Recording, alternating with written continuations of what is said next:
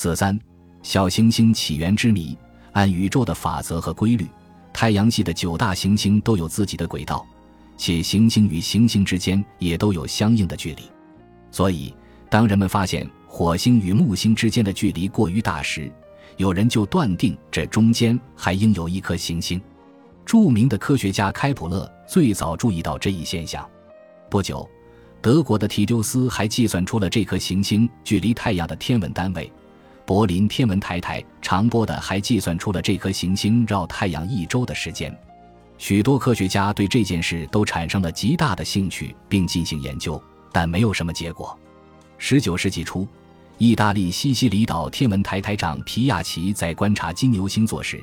意外地发现了一颗从未见过的星星，经计算，它与人们所要寻找的行星相仿，便给它起了个名字——色列斯。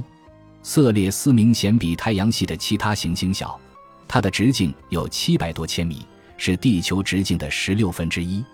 人们又继续搜索。一八零二年三月，德国医生奥伯斯发现了第二颗小行星质神星。一八零四年。德国天文学家哈丁顿发现第三颗小行星婚神星。一八零七年，奥伯斯又发现了第四颗小行星灶神星。后来，人们又在这里陆续发现了许多小行星。这么多小行星是从哪来的呢？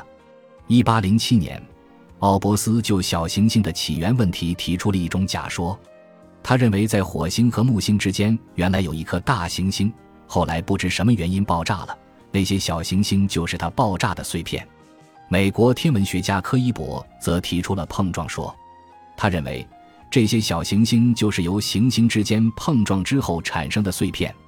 以瑞典物理学家阿尔文、前苏联天文学家施米特为代表的一派则提出成品说，他们认为在太阳系形成初期，小行星与大行星一样，都是从原始星云中诞生的，其他大行星得到了完全的发育。这些小行星由于各种各样的原因没有成为大行星，而以半成品的散状形态遗留至今。关于小行星的起源，还有其他许多种假说，哪一种是正确的，还需要经过人们的进一步探索才能得到答案。